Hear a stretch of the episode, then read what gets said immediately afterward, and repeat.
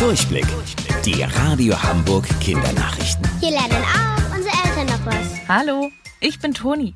40 Meter über dem Boden durch den Wald spazieren. Das ist im Baumwipfelpfad in der Lüneburger Heide möglich. Von so weit oben kann man ganz schön weit sehen.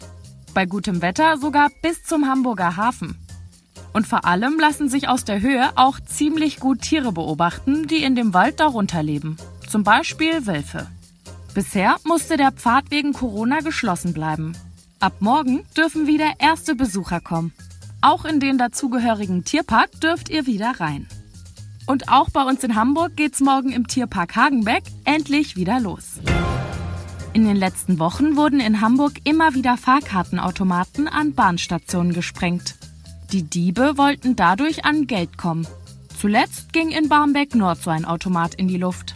Die Täter haben sich diesmal auf ihrer Flucht allerdings ziemlich ungeschickt angestellt und so die Polizei direkt zu ihnen geführt. Denn vom Tatort aus führte eine Spur von Geldscheinen die Straßen entlang bis zu ihrem Versteck. Die Polizisten mussten also nicht lange suchen, sondern nur dem Geld folgen. An dem Wohnhaus angekommen, konnte die Polizei die mutmaßlichen Täter festnehmen. Jetzt wird gegen sie ermittelt. Wusstet ihr eigentlich schon? Angeberwissen. Kühe entspannen sich und geben mehr Milch, wenn sie Musik hören. Klassische und ruhige gefällt ihnen dabei am besten. Bis morgen, eure Toni.